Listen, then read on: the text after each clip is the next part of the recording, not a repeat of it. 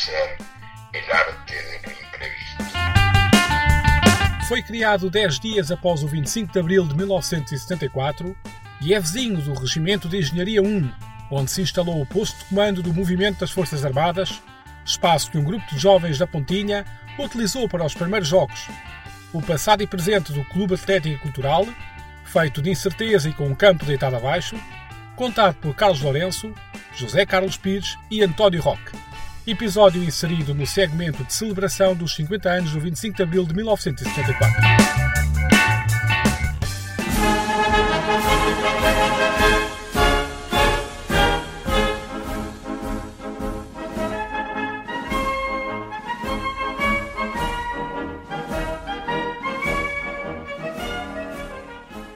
Boa tarde, peço desculpa, talvez me saibam informar. O estou à procura de onde era o campo do CAC, do Clube Atlético e Cultural. Era aqui, mas já não há. O CLC. Mas não há tipo nem uma. Ah, mas não é aqui agora. Não, mas não há ruínas de nada, foi mesmo tudo deitado abaixo? Foi tudo, foi tudo. Era aqui, neste terreno. Era em frente aqui, esta, era este terreno. Era aqui. O posto de comando do Movimento das Forças Armadas instalou-se no Regimento de Engenharia 1, na Pontinha, e foi decisivo para o sucesso da Revolução de Abril. Foi lá que se comandaram operações, saíram ordens, apresentou-se a Junta de Salvação Nacional, comunicou-se a libertação dos presos políticos e esteve detido Marcelo Caetano. A escassos metros, encontra-se a sede do Clube Atlético e Cultural, criado por um grupo de jovens da Pontinha, nascido formalmente a 6 de maio de 1974, mas cuja atividade começou a fervilhar anos antes. E de lá podia percorrer-se um pouco mais de caminho, no que a quem se apresenta de visita parece ser um complexo exercício de saltitar entre o Conselho de Lisboa e Odivelas, entre as freguesias da Pontinha e Carnide, para chegar ao complexo desportivo Carlos Lourenço, no bairro Pato Cruz. Mas do espaço onde outrora esteve o relevado que em tenra idade pisaram algumas das maiores estrelas do futebol mundial, no afamado Torneio Internacional da Pontinha, já só resta a memória. Uma vedação impede o acesso ao enorme descampado, com vegetação a crescer solta. Num passado não muito distante, centenas de crianças lá corriam alegres atrás de uma bola. Mas houve um dia em que alguém decidiu que a festa ali seria outra. Nós estamos aqui para um dia histórico para a cidade de Lisboa, que é o dia que marca o início da devolução da Feira Popular a Lisboa, aos lisboetas e a toda a região.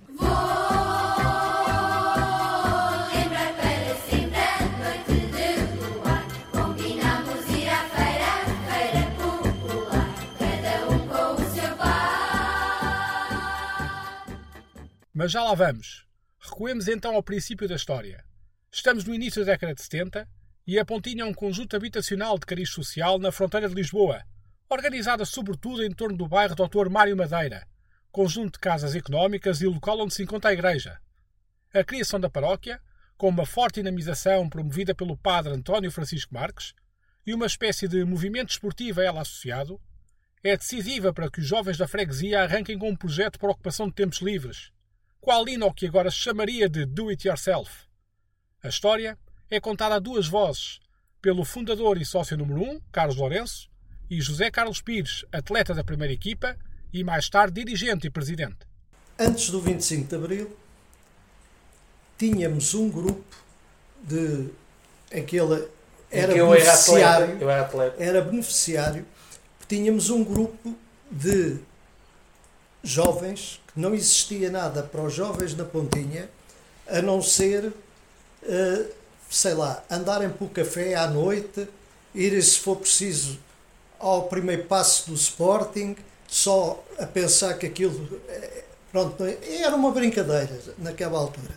Bem, criámos então a partir dessa altura tínhamos as instalações que pertenciam à paróquia, que o padre da que estava está é franciscano, já faleceu, estava na Pontinha como pároco também da Pontinha e, e depois veio a ser até uh, bispo de Santarém, primeiro bispo de Santarém, já faleceu também e não, e não estava entre nós, mas deu-nos a sala. E nós começámos a imaginar algumas atividades desse grupo de jovens que andavam praticamente todos a estudar. Era mesmo Sim. porque havia. Começa em as- 1970, eu tinha 11 anos. Pois, havia os, as, as, as juventudes operárias católicas, para os jovens, de, portanto, da- das comunidades, dos bairros, e havia dentro dos- das escolas, particularmente dos liceus, o que era a JEC, que era a Juventude Escolar Católica. Mas aqui na Pontinha era a JOC, eram estudantes e resolvemos fazer um plano junto da, da, da sociedade e dos jovens locais, os mais novos. Então havia uma secção de, isto para formarem uma direção, era uma secção de cultura, era outra secção Assistência. Não. Cultura, assistência e convívio. e- de convívio, havia outra que era do desporto também, e a dada altura, aquilo que se está. Teatro, teatro, que eh, tinha o, havia um, um jovem deste grupo que o pai era o co- contra-regra do teatro eh, de Cascais, eh, e ele, portanto, gostava também de seguir as pisadas do pai, mas como o desporto tinha várias modalidades, o que é que resolvemos fazer? Resolvemos primeiro para nós ir pedir as instalações do quartel da Pontinha, do Regimento de Engenharia número 1, e irmos ao sábado de tarde ter os campos, e tinham um pavilhão não- coberto, Coberto. ah, portanto, para nós próprios jogarmos uns com os outros. Mas a a partir também do pouco tempo, nós começámos a pensar, então, mas como é que a gente não vai abrir aqui uma atividade desportiva? Não era, portanto, educação física nem nada disso. Era atividade desportiva para as- eh, os jovens mais novos que gostassem ou de basquetebol, ou, ou, ou de futebol, ou de rugby. Havia um que era o, o, o Jacques, que jogava no Benfica, rugby, e então o que é que fizemos? Andámos nós a construir o projeto. O grupo de jovens da Pontinha procura o Colégio Militar para receber introdução à prática desportiva de diversas modalidades e é acolhido por Mário Lemos, distinta personalidade do desporto nacional. Junta-se a isto formação em primeiros socorros e até equipamentos por via do Ministério da Educação. Em 1973, participam nos Jogos Juvenis, em Setúbal, iniciativa que era alvo do olhar atento da PIDE, preocupada com o aglomerado de pessoas e reuniões associativas. Inspirados por esse torneio, decidem arregaçar mangas e levar a cabo os Jogos Juvenis da Pontinha, evento que dinamizou a comunidade local, levando o desporto a vários espaços. Carnito Clube e, O, o ringue lá em cima ao pé da igreja. exatamente, eh, Já havia, já havia o São Bartolomeu? e O, o São ringue de São Bartolomeu. E portanto as modalidades eram divididas, só que aquilo depois, todas as noites, havia modalidades. E aquilo trazia, era no verão, trazia a população para a rua, porque depois era, os, era a rua de cima que já vai contar a rua de baixo, um exemplo, ou era o, eh, na Pontinha havia naquela altura 7 ou 8 clubes, eh, clubes de bairro, clubes de café, alguns deles eram de café, que se organizavam e jogavam com o café de cima ou o café de baixo nesses E era no verão, nas férias grandes. Não, Era no mês, era Era julho, meses- era normalmente em julho, Pois, que era. era, é, os chamados férias E depois grandes. havia intercâmbios. Eu lembro, por exemplo, como atleta, ir representar o CAC, não é? Naquela altura era a Cultura, Ciência e Convívio, jogar basquete a Abrantes eh, com a equipa que tinha vencido os Jogos Juvenis da, da Abrantes. E Mas portanto, aqui cria-se aqui cria um núcleo duro, não só de dirigentes, não é? Mas cria-se um núcleo também das modalidades, ou seja, há quase um tipo de seleção de modalidades e há na, na parte do futebol uma qualidade muito, muito grande, não só de nascidos na ponti, de equipas da Pontinha, começaram depois no segundo ano, em 73, a aparecer equipas dos arredores. Aparece uma equipa das Patameiras, que tem dois irmãos, que depois vêm a jogar para o CAC, o Carlos Pérez e o Kim Pérez. Ah, depois, na equipa da Escola Agrícola da Paiã, está lá Sim, mas, Zé. mas- não, mas isso aí ainda não havia CAC. Não, não, é nos Jogos Juvenis. Com o sucesso da realização dos Jogos Juvenis, cresce a motivação em criar um clube desportivo. Feita a devida reflexão, submetidos os estatutos e demais caprichos burocráticos, é finalmente publicada a 6 de maio de 1974 a Constituição Oficial do Clube Atlético e Cultural, nome de batismo que permite manter a sigla CAC.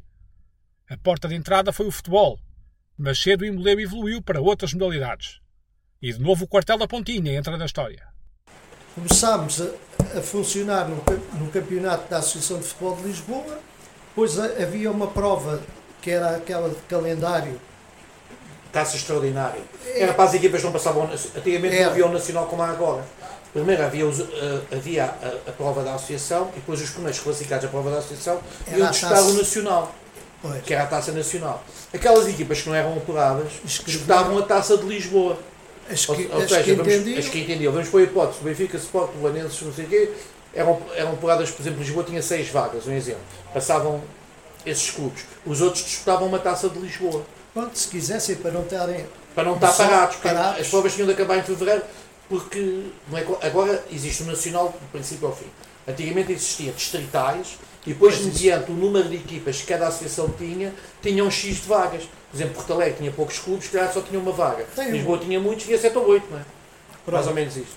A partir daí começou a aparecer também as meninas eh, que jogaram basquetebol, portanto o clube teve basquetebol Feminino. feminino, chegou a, a participar no Campeonato Nacional da Segunda Divisão de Basquetebol, teve o atletismo, o atletismo que a seguir ao 25 de Abril eh, Havia é provas todos os domingos. Era, todos os domingos é uma loucura aquilo. Todos os domingos havia provas e na Pontinha, organizado já depois do CAC, porque nós estávamos à espera que aprovassem os estatutos. E é aí que nasce o dia 6 de maio de O 74. 6 de maio, são cerca de 10 dias a seguir ao 25 de abril.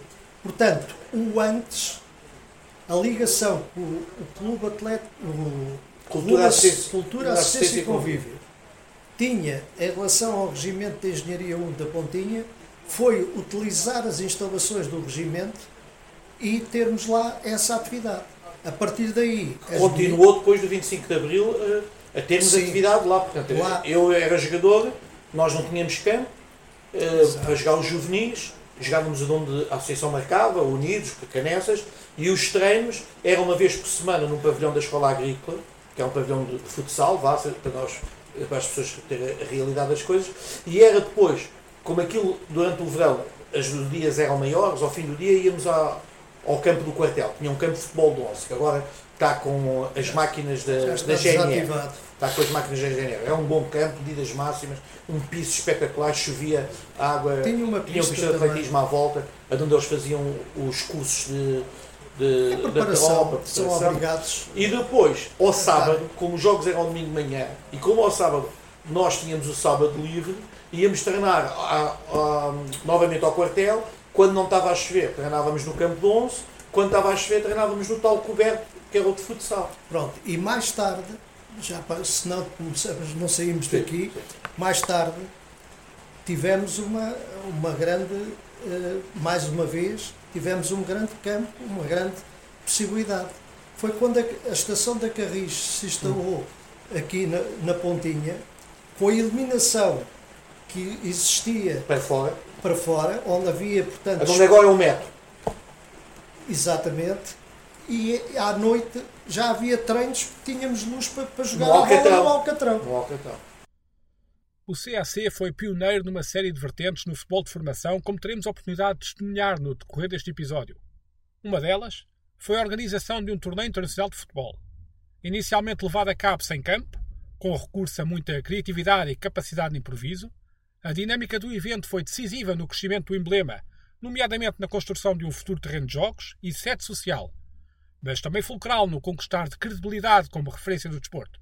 No primeiro ano, ahm, são quatro equipas. É o Benfica, porque havia uma proximidade com o Benfica, porque o treinador da equipa de infantis do Benfica morava na Pontinha, o Sr. Arnaldo Teixeira, Ah, pai do Arnaldo Teixeira, adjunto do Rui Vitório. O Sr. Arnaldo Teixeira ainda é vivo. Ahm, e depois precisávamos. eh, havia a equipa do CAC, a equipa estrangeira, o Carlos Lourenço foi juntamente com mais dois diretores a Badajoz. Isso é uma, uma contratação de jogadores. Havia uma, uma, uma empresa de caminhonagem que saía para Badajoz. Nós ligámos para a Federação Extremanha de Futebol, porque havia a Associação de Futebol de Lisboa com a equipe, com a seleção de Lisboa. Chegámos à entrada de Badajoz, Hotel Rio. Foi aí que foi combinado. Fomos de manhã, marcou-se a a hora para meio da tarde, estava eu já, foi o, o arrasto que foi comigo, eh, estávamos sentados na esplanada, vimos chegar dois senhores, de camisa, gravata, todos bem vestidos, Se olhar lá, é conforme eu suspeitei que já vinha fazer, portanto, aqui este trabalho, lá chamámos os senhores, bem, com- combinámos, ficou logo acordado de virem à pontinha ao primeiro torneio. E a quarta equipa, para haver uma maior dinamização a nível distrital, falámos com o professor Barnabé e ele fez uma seleção da Direção-Geral dos Esportes que englobava miúdos de todo o distrito de Lisboa, de Torres Vedras a, a Loures, de, da Lorguinhã a Cascais. Portanto, havia uma seleção da Direção-Geral dos Esportes do que era o plano de desenvolvimento, Desenvolvimento. das modalidades. E o, João Bernabé tinha a- o futebol. o futebol, que era a Direção-Geral dos Esportes, tinha vários planos de, de várias modalidades. Posso lhe dar o nome de um jogador nunca me esqueci. Guarda-redes da, da, da seleção Não sei o que vais dizer.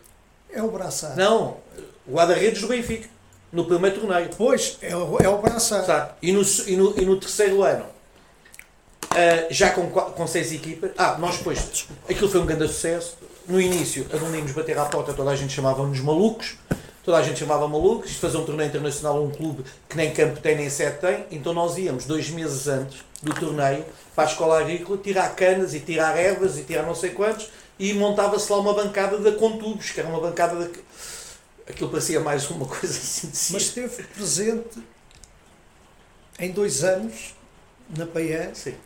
o secretário de Estado da altura, que era Não o- havia, o quer dizer, Miranda era, Calha. era uma grande iniciativa. Não, o Miranda Calha já veio, veio, veio no último ano. Veio no último do, do torneio da Praia, que é o quinto ano. Teve cá dois Teve no anos. quarto e no quinto. Pois, dois anos. E, e o presidente do Benfica, que era o João Santos. E então o que acontece? Acontece toda a gente chamava que era maluco. Nós o que vemos é que passado agora quase 50 anos, estamos a falar de 45 anos depois, há centenas de torneios, muitos deles económicos, onde se paga para ir, onde se paga tudo para ir, desde a inscriçãozinha a não sei quantos, mas o CAC sempre teve essa política de fazer este torneio. E porquê é que passámos para duas equipas estrangeiras? Como era duas séries, para todos os jogadores jogarem um jogo pelo menos estrangeiro, porque se houvesse uma equipa estrangeira, a série que não calhasse equipas estrangeiras já não jogava um jogo internacional, e então nós começámos com duas séries de três. Só que nesse ano das duas séries de três, o Benfica traz o Rui Costa, traz uma grande equipa, o Eusébio é o treinador, e a final é um Benfica-Real Madrid. Jogaram no campo pelado. Bem, há uma final Benfica-Real Madrid, e aquilo, uma hora antes de começar o jogo, já não via-se campo da escola agrícola, era em cima das árvores e não sei quantos. Aquilo é um grande sucesso. Ah, estamos a falar ah, em 1981. Em 82 chove torrencialmente, mas é novamente um grande sucesso e o campo está completamente cheio. O António Garrido, que vai apitar a final, vai apitar o Mundial à Espanha, nós convidamos o António Garrido para vir apitar a final. E é a primeira vez que o torneio tem um árbitro fora do âmbito de Lisboa. O sucesso do torneio internacional de futebol levou a diretos televisivos, atenção mediática e até a figura de destaque nos programas de entretenimento das manhãs. Em 2007, a edição prometia replicar uma mini-liga dos campeões e convidava Barcelona, PSV, Chelsea, Inter Milão, Benfica, Sporting Porto, além do próprio CAC. Era padrinho Luís Figo e mereceu honras de apresentação por Jorge Gabriel e Sónia Araújo nas manhãs da RTP, a 13 de março de 2007, num direto com Tânia Ribas de Oliveira no centro do relevado do extinto campo. Mais tarde, a 27 de março, o CAC e o seu torneio voltaram a ser estrelas. Desta vez no Você na TV, na TVI. Mas não se fica pelo torneio internacional o cariz pioneiro do CAC. Foi também seu o primeiro relevado sintético em Lisboa, que meteu um fim no pelado. Se hoje é consensual a ideia dos sintéticos no futebol, na altura o clube teve de enfrentar alguns olhares de desconfiança no levar a cabo desse projeto. Depois o torneio ah, tem um grande bom e quando passamos para o nosso campo já vimos com as duas séries de 4, 8. Exato. Nós começámos ali em princípios dos anos 90 a fazer intercâmbios com equipas estrangeiras ah, e começamos a ir no mês de julho a torneios ao estrangeiro. Começamos por França, Moussil-de-Neuf, depois vamos a, a Liege, vamos a Toulon, a Toulon através do Dr. David Sequerra, vamos hum, a Torremolinos, Benidorm Benidorm, eh, e ao País Basco ao torneio a São Sebastião. e São Sebastião. E começámos a ver, ali na- nos anos 90, que íamos e não jogávamos em pelados. Nós cá jogávamos todos em pelados, exceto onde às vezes quando íamos à luz ou ao Alvalade, mas era muito raro meterem lá uma equipa a jogar, só naquelas fases finais, e começámos a ver o sintético. No norte já havia vários campos Sintéticos de rei, de rei, não havia de, de hockey em campo. E então, a sul, portanto, de Lisboa para, e para baixo, Não havia nenhum. não havia. Estava a ser construído o sintético no exterior do Estádio da Luz. Número 2, A- acabaram a para rugby, para rugby e para, e para, e para hockey em campo. E a mesma empresa, Instal Sport, que era de Espanha, tinha o, o, o Dr. Paulo Aparício, que era o representante em Portugal e tinha feito os tais sintéticos lá no Norte. E eu vou a uma reunião com o Dr. Paulo Aparício, juntamente com o já falecido diretor do Benfica, que era o Dr. Vacas, que era o diretor sim, das sim. instalações do Benfica. Sim, e fomos a uma reunião. E então, para que ficasse mais barato a construção, acordámos que quando eles viessem do Norte e de Espanha, porque os técnicos principais eram de Espanha, viessem fazer o do Benfica, vinham fazer o do clube para não andar para cima e para baixo. E portanto, o primeiro sintético cá em Portugal de futebol de 11 é, é do, é do CAC em 2000. E nesse ano, a Federação, nós tínhamos equipa de iniciados no Nacional, a Federação não nos autoriza a jogar no sintético que o regulamento não previa. E a Associação deixa-nos jogar no sintético as equipas que estavam no Distrital, que eram os infantis, os juvenis e os júniores. Depois de uma, vou pôr entre aspas, uma guerra com a Federação, em que até meteu a comunicação social, o jornal O Record fez uma grande reportagem nessa altura, porque estava um sintético, e a equipa de iniciados andava a jogar no campo do Unidos. Fomos chamados a uma primeira reunião e eles disseram que não podiam alterar os regulamentos e depois com a força da Associação Futebol Lisboa e connosco, fomos chamados a uma segunda reunião. O Sr. Amândio Carvalho era o diretor que nos recebeu, já falecido, era de Setúbal, e eu disse-lhe a ele assim, olha, ele disse-me assim, "Oh, Presidente, isto está muito complicado, vocês são os únicos. E diz, olha, nós somos os únicos, mas pelo que nós vimos no estrangeiro, daqui a uns anos, o sintético vai ser o futuro. E ele deu assim um, um ar assim de riso, um ar de coisa, como quer dizer, não acreditava. Ah, isso é muito caro e isso só se pode jogar com um piton especial. Não, um piton normal, de borracha, não se pode é jogar com o, o alumínio.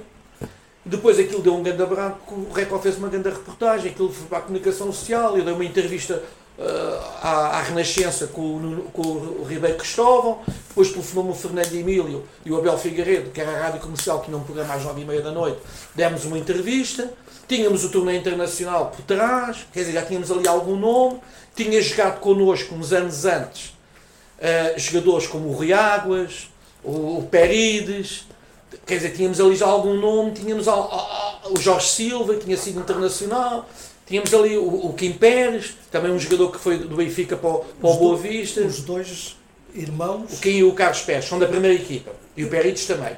O, o Rui Águas é que é da segunda equipa. Começou-se o episódio a referir que seguir o rastro do CAC na Pontinha é um exercício de saltar entre conselhos e freguesias. A tentativa de descobrir o antigo recinto do clube coloca-nos outra vez esse desafio.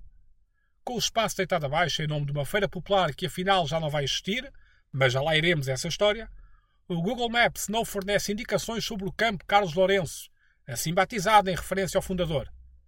É necessário descobrir nos arquivos do motor de busca a morada do recinto e começar a partir daí. Andou-se pouco mais de um quilómetro para chegar ao bairro Pato Cruz, freguesia de Carnide, Lisboa.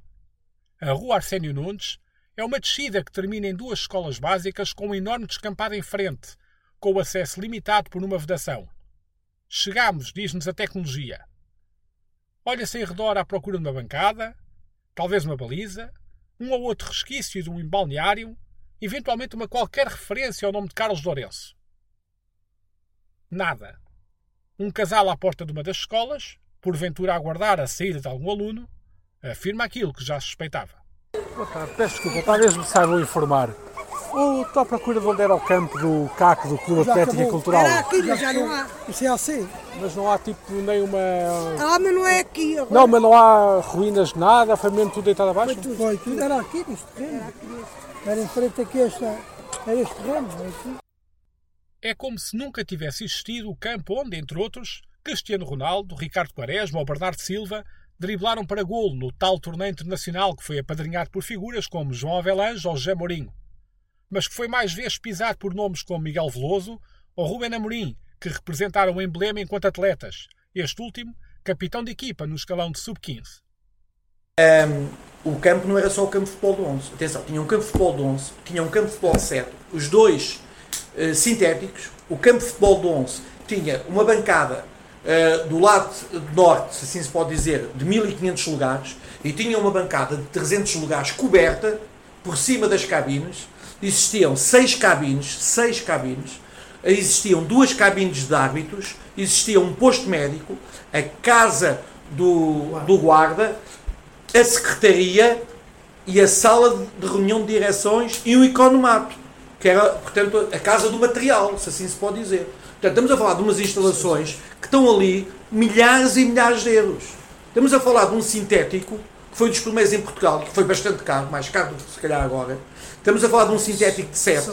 Estamos a falar de umas bancadas que foram de propósito desenhadas por uma empresa própria de bancadas, porque elas tiveram de ser colocadas por cima de uma cabine que por sua vez não podia receber o peso da bancada, teve de ser, portanto, com umas, umas coisas grandes, umas sapatas grandes e, e por cima. E estamos a falar de uma série de cabines que dava para funcionar ao mesmo tempo o campo de 11 e o campo de 7 completamente isolado, com cabines de árbitros completamente isolada, casa do guarda, posto médico. Estamos a falar de milhares de euros que foram destruídos, que não são erros do clube, mas são erros de nós todos. Isto foi dinheiro, eu poderia dizer, se calhar, 80% do dinheiro que lá está investido foi dinheiros públicos. Dinheiros da Câmara de Louros, numa primeira fase, da Câmara de Odivelas numa segunda, da Junta da Pontinha, da Junta de Carnide, do Governo, das várias organizações do Governo. Estamos a falar do, das obras, estamos a falar da Direção-Geral dos Esportes numa fase inicial e depois o Instituto do Desporto e não sei quanto. Portanto, estamos ali a falar de deitaram abaixo milhares de euros numa, numa cidade e num sítio que faz falta instalações desportivas, que não há instalações desportivas, que é um mal geral. Neste momento há, eh, não é só o CAC que tem dificuldades, há clubes que não, por vezes não se expandem mais porque não têm campo, mas têm miúdos. Há outros que fazem eh, jogos das 9 da manhã às 9 da noite, ao sábado e ao domingo, no mesmo campo que tem 10, 12 equipas. E ali destruiu-se uma coisa e está agora completamente ao abandono e a única coisa que há é uma operação à volta. A investigação para este episódio revelou que o processo em torno de uma casa para o CAC arrasta-se vai para quase uma década. Em novembro de 2015, por exemplo, já noticiava o jornal Correio da Manhã, na sua edição online, Feira Popular acaba com campo de craques, na altura da apresentação desse projeto.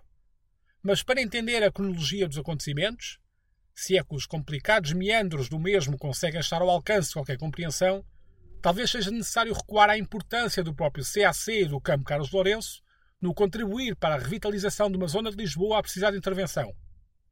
António Roca é presidente desde 2016, mas a sua ligação ao clube recuou há quase 15 anos. Foi testemunha, enquanto membro dos órgãos sociais, de todo o processo que se foi arrastando e acabou por lhe cair em cima no momento de assumir a presidência. É ele que explica como o CAC começou por ser parte da solução no desenrascar de um problema para a Câmara de Lisboa, na altura da visita de elementos do Executivo ao local. Ainda era António Costa, líder da autarquia. Chegaram ali, olharam para aquele espaço todo, porque aquilo era um antro de carros roubados, máquinas de tabaco roubadas, droga para ali, aquilo era um do piorio. Cobras, ratos, ratazanas, aquilo era. A única coisa que havia ali de jeito era um campo que estava. Não, não, pronto. Como é, que vai- como é que nós vamos limpar isto? Pronto. Porque havia uma ideia de alguma coisa que iria ali acontecer. Só que o problema era limpar aquilo que estava ali, que era hortas comunitárias. Ah. Porque se nós vamos mexer nisto, isto vai dar. Foi mesmo, vai dar porcaria aqui. Nós estávamos ali, conversa puxa conversa, e, e havia alguém que tinha metido um projeto na Câmara Municipal de Lisboa de alargamento do campo, eu não sabia na altura, de alargamento do campo, já. Que tinha ficado parado há três anos na Câmara Municipal de Lisboa para avançar. Nunca mais houve resposta para alargar o campo. E o antigo Presidente disse, oh, Presidente, nós temos um projeto de alargamento do campo, na Câmara há três anos, nunca, nunca mais andou. Se calhar, se vocês aprovassem o alargamento do campo, era mais fácil nós, perante estas pessoas que aqui estão do bairro, sermos nós a limpar isto. Ou seja, sendo um campo dentro do bairro, um clube do bairro, eles vão aceitar melhor a saída deles daqui do que se vocês vierem para aqui com as máquinas, que isto vai chover balas das janelas, como já tem chovido em todo lado. O projeto é aprovado em tempo recorde e a Câmara de Lisboa atribui uma verba a rondar os 180 mil euros para a sua execução.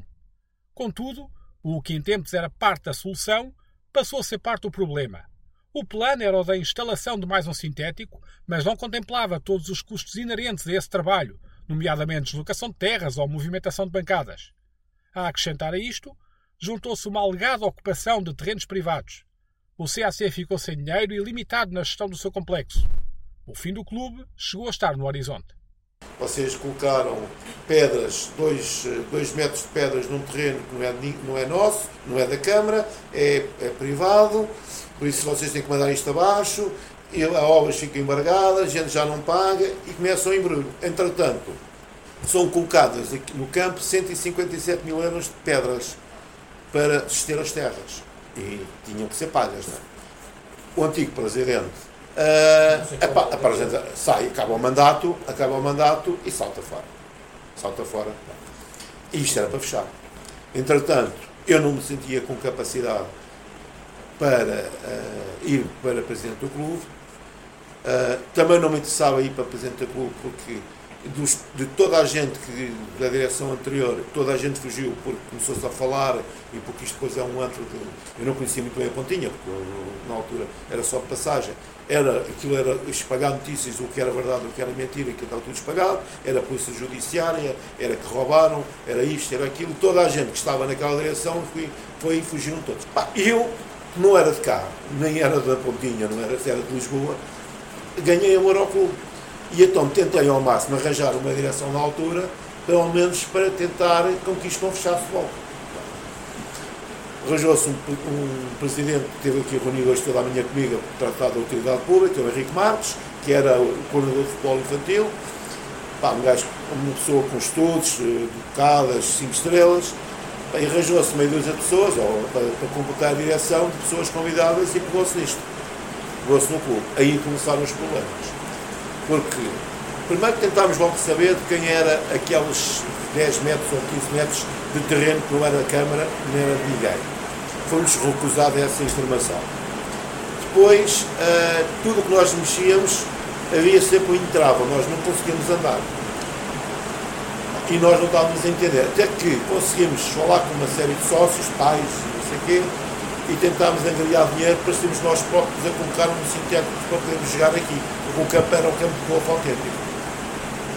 E até isso nos foi recusado pela Câmara Municipal de Lisboa. Ou seja, a Câmara disse-nos a nós que vocês metem lá alguma coisa, a gente vai lá já amanhã retira tudo o que vocês lá metem. Ou seja, vocês não têm ordens para meter rigorosamente nada lá. A notícia da Feira Popular deixa o CAC oficialmente sem abrigo e a direção do clube arregaça as mangas e vai à luta. Estava à porta mais um torneio internacional e sem dinheiro e sem campo, ou desistia-se ou seguia-se em frente. Pouco tempo depois eu ia para Santarém, nunca mais me esqueço, e sai a notícia do Feira Popular encarnido naquele espaço. Eu assim, já está tudo aqui encontrado foi. Ou seja, eles usaram o CAC, usaram os, os parolos, não é? Para fazer uma limpeza daquilo que eles precisavam, porque já tinham um projeto feito. Aí começam os problemas. Começam os problemas, onde é que nós vamos? E eles começam-se a perceber que as pessoas tomaram conta da direção do clube eram resistentes. Ou seja, nós não fizemos aquilo que eles estavam à espera que fizéssemos, era abandonar isto e o clube fechar e eles tinham o problema resolvido. Nós começámos à procura. E, na altura, surge o a, a data do torneio internacional. E o que é que se vai fazer? Não havia dinheiro. Não havia campo. O que é que nós vamos fazer? Vamos para o torneio na mesma. E já que é de campos que foram deitados abaixo que falamos, o destino do CAC, qual ironia do universo, acabou por ser o de ocupar o espaço que outrora foi o estádio Arnaldo Dias, em Odivelas, atualmente ocupado pelo Sindicato dos Jogadores. A conversa para este episódio decorreu, aliás, num dos pré-fabricados que o emblema da Pontinha utiliza como casa. Em pano de fundo de tudo isto está a eternamente adiada promessa de um recinto para o CAC. chegou a uma altura que já não se conseguia controlar a situação do clube. E há negociações entre o Sindicato de Futebol e a Câmara de Odivelas para ocupar este espaço aqui, para, o protocolo. E então surgiu a conversa a três, a Câmara, Sindicato e Câmara de Lisboa, e nós também, não é? Uh, qual era a possibilidade de nós irmos aqui para estas instalações, porque o sindicato ia meter aqui um relvado em vez do campo, ia arranjar isto assim aqui, e chegaram a acordo com uma determinada verba, que não é tão pouca como isso, e nós viemos para aqui.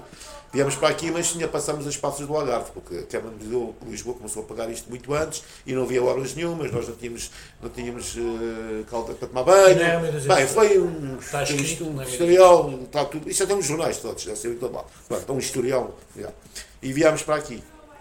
A edição do Jornal Notícias de 15 de setembro de 2022 recordava a aprovação pela Câmara de Lisboa, em 19 de julho de 2021, do lançamento do concurso público para a execução da primeira fase de construção do Complexo Esportivo de Carnide, destinado a ser a casa do emblema da Pontinha, adiantando que a promessa remonta a 2018, a quando da demolição do campo do CAC.